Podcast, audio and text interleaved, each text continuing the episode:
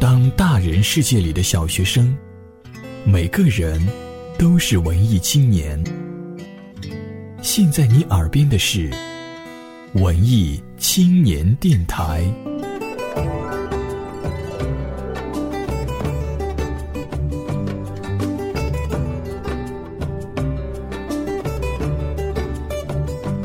本节目由佳音工作室荣誉出品。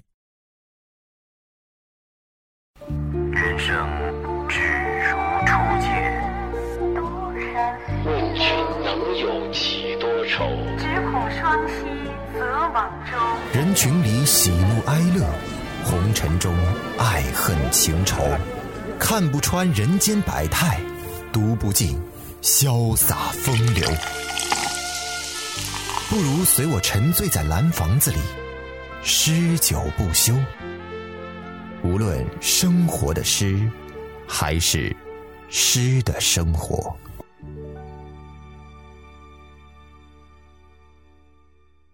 本节目由佳音工作室荣誉出品，下载荔枝 FM 收听，波段号幺六七幺三。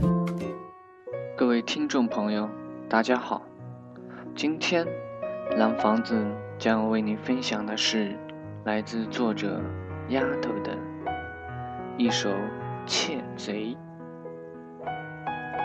听丫头说，这首诗是在洗衣服时随笔记下的，灵感总是在不经意间迸发。同样，生活的细节里也闪现着诗意。读完此诗后，我突然想起李清照《点绛唇》词中的几句：“见有人来，挖铲金钗溜，何休走？倚门回首，却把青梅嗅。”有些情绪，即使写满整页纸，却也只能在一瞬间停留。